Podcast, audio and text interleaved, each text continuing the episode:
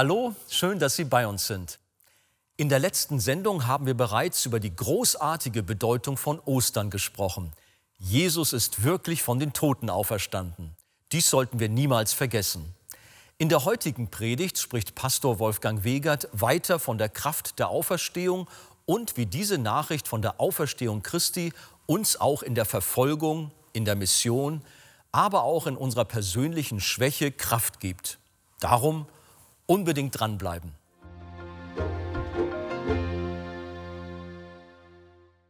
Damit ihr es nicht vergesst, lese ich noch einmal. 2. Timotheus 2, Vers 8 halte im Gedächtnis Jesus Christus aus dem Samen Davids, der aus den Toten auferstanden ist, nach meinem Evangelium. Amen. Nehmt doch Platz miteinander. Wir haben gesehen, wie sehr uns Paulus ans Herz liegt, das eine nicht zu vergessen, Jesus Christus von den Toten auferstanden.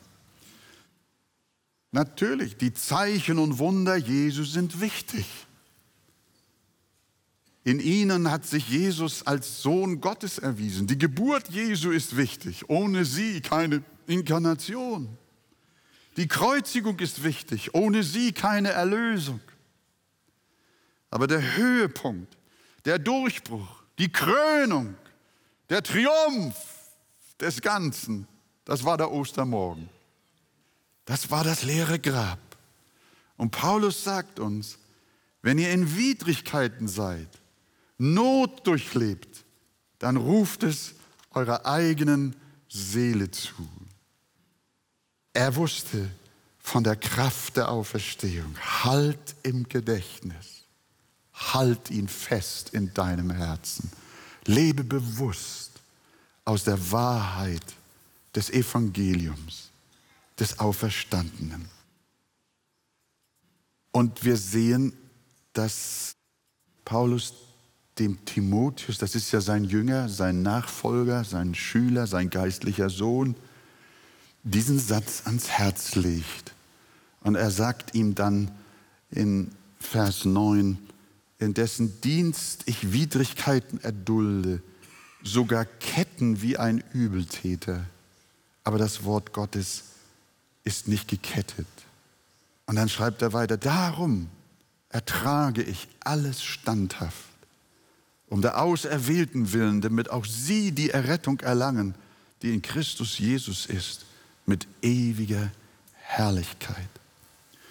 Paulus erinnert den Timotheus daran, dass er auch durch Leiden gehen muss, durch Verfolgung, nicht nur durch allgemeine Schwierigkeiten im Leben durch generelle Probleme, die alle Menschen haben, sondern Verfolgung.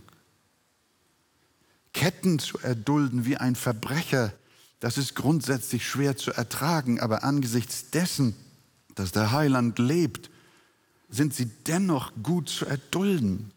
Denn er hielt fest im Gedächtnis Jesus Christus, auferstanden von den Toten. Wer immer mich wegen meines Glaubens verfolgt, das war so der Sound des Apostels. Was immer man mir auch um Jesu Willen antut, ich habe einen Trost, einen Halt, eine Gewissheit. Jesus ist nicht im Grab. Er hat nicht die Verwesung gesehen, sondern er ist zur Rechten des Vaters. Er lebt. Ich habe keinen toten Gott sondern einen lebendigen Gott. Und er spricht das letzte Wort. So wie der Vater ihn aus dem Tode herausgeholt hat, so wird er auch den Paulus herausholen und ihn zum Leben führen, mitten aus Verfolgung. In Vers 11 sagt er noch, das ist gewisslich wahr, sterben wir mit, so werden wir mit leben. Und Johannes hatte ja gesagt, ich lebe. So hat der Herr gesprochen. Und ihr sollt auch leben. Verfolgte Christen haben sich durch alle Jahrhunderte hindurch an der herrlichen Osterbotschaft aufgerichtet. Auf den Scheiterhaufen bekannten Märtyrer, dass sie den erhöhten Christus sehen werden und sind mit ihm im Gedächtnis glaubensvoll gestorben. Und diese Botschaft war nicht auszurotten. Diese Botschaft kannst du dich wegphilosophieren, nicht wegargumentieren, nicht wegbeweisen, auch nicht wegbomben. Sondern diese Botschaft bleibt. Wisst ihr warum? Weil Jesus Christus wirklich lebt. Der allmächtige Himmels und der Erden lebt. Jesus ist auferstanden. Er ist wahrhaftig auferstanden. Und diese Botschaft, die bleibt auch in der Verfolgung. Ich bin zwar verfolgt, sagt Apostel, ja sogar gekettet, aber was macht es? Das Evangelium ist nicht gekettet, sagt er. Ein wunderbarer Satz. Ich bin gekettet. Die Nachfolger Jesu sind gekettet. Aber das Evangelium ist nicht gekettet. Denn ich halte auch in dieser Situation fest im Gedächtnis Jesus Christus von den Toten auferstanden. Das soll uns ermutigen, liebe Gemeinde, auch in einer Zeit, in der es immer schwerer wird, Jesus Christus zu bekennen. Gott ja, da haben wir nicht viel Schwierigkeiten, auch mit anderen Religionen nicht. Aber wer an dem biblischen Jesus festhält, an dem, der ins Fleisch gekommen ist, von einer Jungfrau Maria geboren, der gekreuzigt und gestorben und begraben und am dritten Tage auferstanden. Wer an diesem Jesus festhält, der stört den Frieden. Der ist ein Fundamentalist, ein Extremist, ein Biblizist. Der wird bekämpft. Aber wir sind getrost, denn Jesus ist zur Rechten Gottes des Vaters. Er lebt, er ist nicht auf dem Rückzug, sondern auf dem Vormarsch. Christus kommt wieder in Kraft und Herrlichkeit. Wenn Sorgen über euch kommen wollen, was aus dem christlichen Glauben in Europa wird, dann ruft euch einander zu. Halt im Gedächtnis Jesus Christus, auferstanden von den Toten. Vergiss es nicht. Er ist auferstanden. Vielleicht gehen kirchliche Institutionen zugrunde, aber die Gemeinde der Wiedergeborenen geht nicht zugrunde. Die Bibel geht nicht verloren, sondern ihr werdet sehen, je mehr Bedrängnis über die Christen kommt, auch in unseren Breitengraden, desto lebendiger wird ihr Glaube. Die Sternstunden des Christentums haben meistens in Zeiten bitterer Verfolgung stattgefunden. Da, wo die Gemeinde Jesu bedrängt wird, blüht sie auf und leuchtet heller als tausend Sonnen. Und wenn wir den Geist dieser Zeit richtig einschätzen, dann glaube ich, fällt es uns allen nicht schwer, uns vorzustellen, dass diejenigen, die an Jesus Christus festhalten, eine Zeit großer Bedrängnis vor sich haben. Aber macht euch keine Sorgen. Halt im Gedächtnis. Jesus Christus, auferstanden von den Toten. Je schwieriger es für die Gemeinde wird, desto mehr wird sie an Zahl. Ihr werdet sehen, es wird nicht mehr lange dauern und ein neuer geistlicher Hunger bricht auf und die Kirchen, die das Wort Gottes im Original verkünden, die werden überlaufen sein. Die Gemeinde Jesu geht nicht unter. Auch dann nicht, wenn, wie der Publizist und Herausgeber des Handelsblattes schreibt, zurzeit 100 Millionen Christen auf der ganzen Welt heute akut verfolgt werden. Er sagt, alle fünf Minuten stirbt ein Christ wegen seines Glaubens. Und dann das Handelsblatt wörtlich weiter. Die gefolterten und geschundenen, die hingerichteten und vergewaltigten, die massenermordeten Christen sind ein Fanal unserer Zeit. Bei diesem Völkermord einfach wegsehen wäre nicht bloß eine Bankrotterklärung Europas, vor der eigenen Moral und Geschichte. Es wäre auch ein Stück Kapitulation. Was machen solche Nachrichten mit uns? Sie erschüttern uns ganz gewiss. Aber werden sie das Evangelium ausrotten? Nein. Jesus ist auferstanden.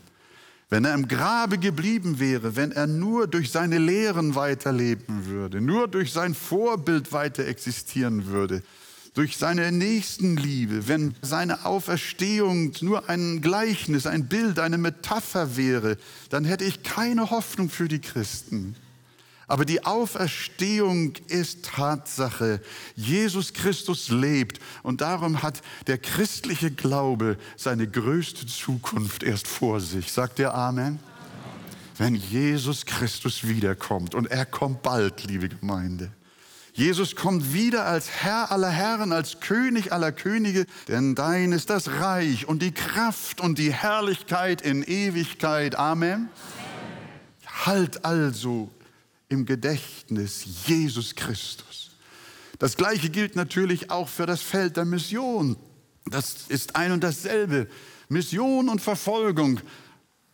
Seit der Geschichte des lebendigen Glaubens sind sie ineinander gegangen, Hand in Hand, dass sich bis an die Enden der Erde das Evangelium so ausgebreitet hat wie heute, ist ja ein gewaltiges Wunder.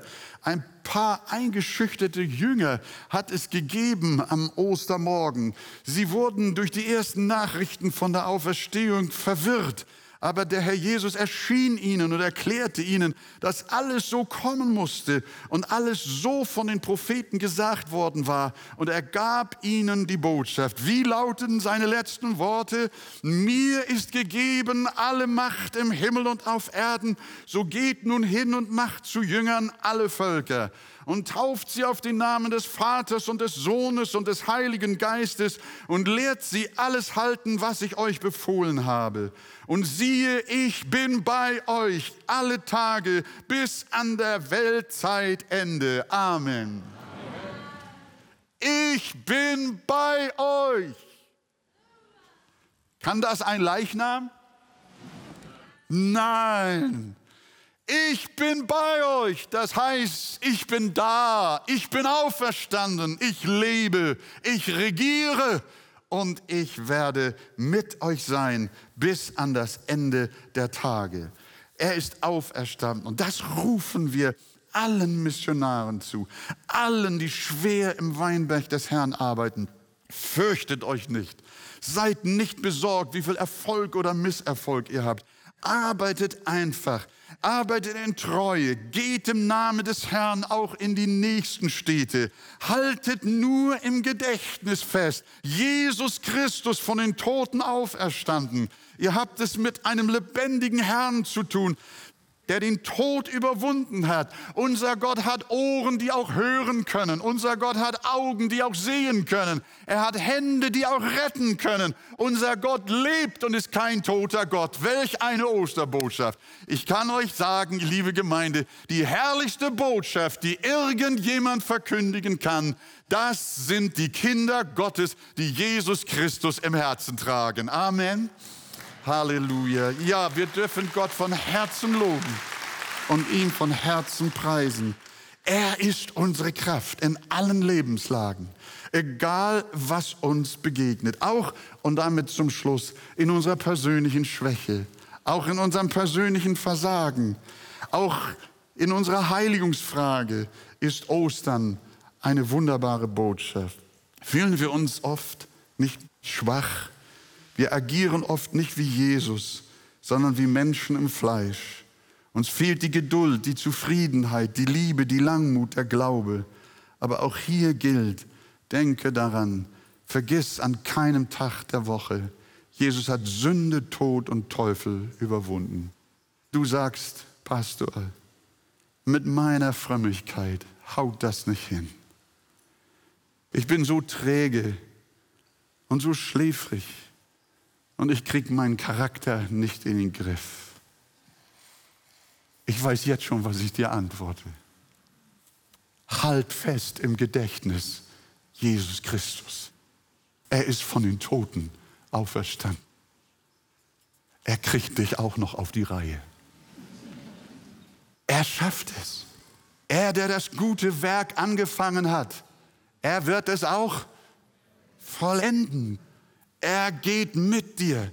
Wenn aber der Geist dessen, der Jesus aus den Toten auferweckt hat, in euch wohnt, so wird derselbe, der Christus aus den Toten auferweckt hat, auch eure sterblichen Leiber lebendig machen durch seinen Geist, der in euch wohnt.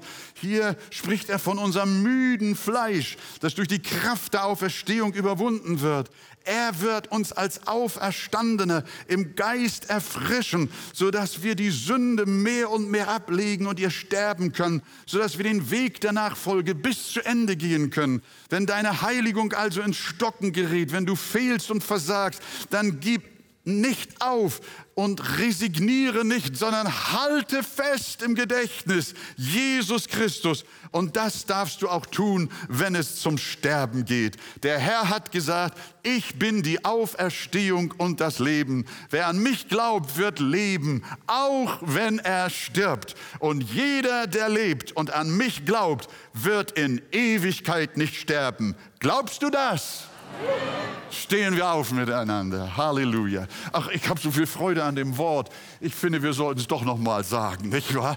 Bevor wir auseinandergehen. Du kannst es murmeln. Du kannst, wenn du nachher zu Hause bist in deiner Familie, dann ruf es deiner Familie vor dem Essen zu und dann sagst du, halt im Gedächtnis Jesus Christus auferstanden von den Toten aus dem Samen Davids nach meinem Evangelium. Halleluja.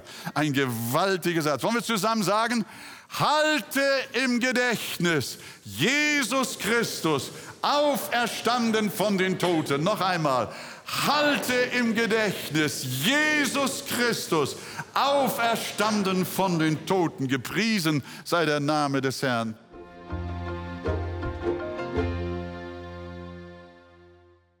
Die Auferstehung Jesu von den Toten ist zentraler Bestandteil des christlichen Glaubens. Die Geburt Jesu ist wichtig, denn ohne sie gäbe es keine Inkarnation. Die Kreuzigung Jesu ist wichtig, denn ohne sie gäbe es keine Erlösung. Aber der Höhepunkt und die Krönung war die Auferstehung. Warum ist sie so zentral? Weil mit der Auferstehung der ganze christliche Glaube steht oder fällt der Pastor Tim Keller, der hat mal Folgendes gesagt. Wenn Jesus von den Toten auferstanden ist, dann müssen wir alles akzeptieren, was er gelehrt hat. Und wenn er nicht auferstanden ist, kann es uns egal sein, was er gelehrt hat. Was er damit auf den Punkt bringt, ist, dass alle Lehren Jesu stehen und fallen mit der Auferstehung. Denn wenn er im Grab geblieben ist, wie jeder andere auch, und verwest ist, dann ist alles, was er gesagt hat, wertlos und wir bräuchten uns darum nicht mehr zu kümmern. Mhm. Nun wird den Christen, die an die Auferstehung Jesu glauben, Naivität vorgeworfen. Sind wir naiv? Was ist deine Antwort? Ich würde so sagen, man ist schnell dabei zu lachen über Menschen, die an die leibliche Auferstehung Jesu glauben. Mhm. Aber ich glaube, dass die Beweislast nicht allein bei den Christen liegt, sondern wenn jemand überzeugt ist, dass Jesus Christus gestorben ist, wie jeder andere auch, dann muss er plausible Erklärungen dafür finden, wie es denn sein konnte, dass aus dieser Botschaft von dem gekreuzigten und auferstandenen eine globale, weltweite Kirche geworden ist, die seit mehr als 2000 Jahren eben dieses Evangelium auch der Auferstehung Jesu Christi verkündigt.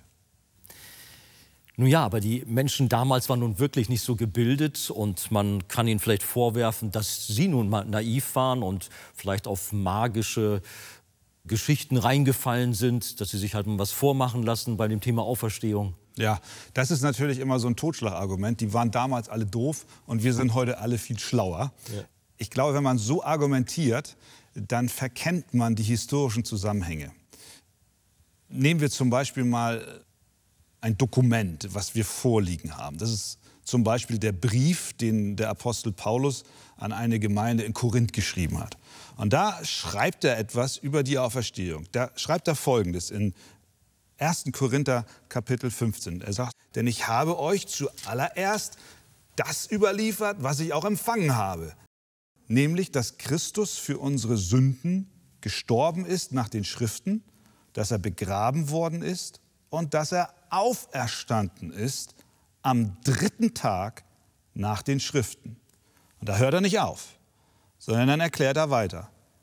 Und dass er, das ist der Auferstandene, dem Kephas erschienen ist, danach den Zwölfen, danach ist er mehr als 500 Brüdern auf einmal erschienen, von denen die meisten noch leben, etliche aber entschlafen sind. Also, das ist ein Brief, der nicht irgendwo hinter verschlossenen Türen gelesen wurde, sondern der wurde öffentlich vor den versammelten Gläubigen gelesen, nicht nur in einer Gemeinde, sondern der kursierte. Und in diesem Brief fordert der Apostel Paulus förmlich die Christen auf, das zu prüfen. Er schreibt, dieser Jesus ist lebendig und ist nicht nur einzelnen Personen oder einer kleinen Gruppe von Personen, sondern 500 Leuten auf einmal erschienen. Und wisst ihr was? Wenn ihr wollt, dann geht auch hin und prüft es, denn die leben noch. Und es wäre möglich gewesen zu der damaligen Zeit. Straßen gab es, die Menschen sind gereist. Die Apostelgeschichte ist voll von Reiseberichten. Also ich glaube, es ist ein bisschen einfach zu sagen, naja, die waren alle blöd und wir sind alle viel schlauer. Es gibt also überzeugende Argumente, dass die Auferstehung tatsächlich geschehen ist. Aber welche Bedeutung hat die Auferstehung für uns, für uns persönlich? Viel, viele Bedeutungen hat sie. Die Bibel zum Beispiel verbindet unsere Wiedergeburt mit der Auferstehung. Im 1. Petrus 1, Vers 3 schreibt Petrus, Gott hat uns wiedergeboren zu einer lebendigen Hoffnung durch die Auferstehung Jesu von den Toten. Das heißt, unsere Wiedergeburt, das neue Leben, was wir haben, kann nur zu uns kommen durch die Auferstehung und durch das neue Leben, was Christus für uns durch die Auferstehung erworben hat. Genauso ist es mit der Rechtfertigung. Sie ist ganz eng verbunden mit der Auferstehung. Römer 4, Vers 25. Um unserer Übertretungen willen wurde er dahingegeben und um unserer Rechtfertigung willen auferweckt. Jesus ist um unserer Rechtfertigung willen auferweckt. Das heißt, der Vater hat gesagt, ja, yeah, das war gut. Ich beglaubige Jesus, was du getan hast. Und diese Rechtfertigung wird uns zugerechnet. Mhm. Und dann bringt die Auferstehung natürlich uns auch Hoffnung. Absolut, Hoffnung. 1. Korinther 6, Vers 14. Gott aber hat den Herrn auferweckt und wird auch uns auferwecken mhm. durch seine Kraft. Hoffnung heißt in diesem Zusammenhang, wir werden auferstehen. Wir werden nicht sterben und tot sein, sondern wir gehen über vom Leben zum Leben.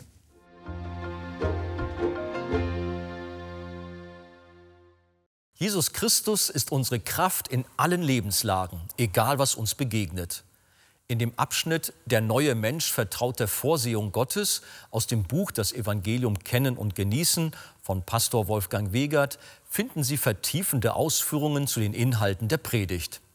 Ein Exemplar erhalten Sie auf Wunsch kostenlos. Wir freuen uns über jeden Kontakt zu unseren Zuschauern. Sie erreichen uns per Brief, E-Mail oder zu nachfolgenden Zeiten unter der eingeblendeten Telefonnummer. Näheres zur evangelisch reformierten Freikirche Arche finden Sie im Internet. Liebe Zuschauer, mit Ihrer Spende helfen Sie mit, das Evangelium von Jesus Christus über das Fernsehen in viele Häuser zu übertragen. Wir sagen auf diesem Weg herzlichen Dank. Über eine Spende auf die eingeblendete Kontoverbindung würden wir uns sehr freuen. Das war's für heute. Tschüss, bis zum nächsten Mal.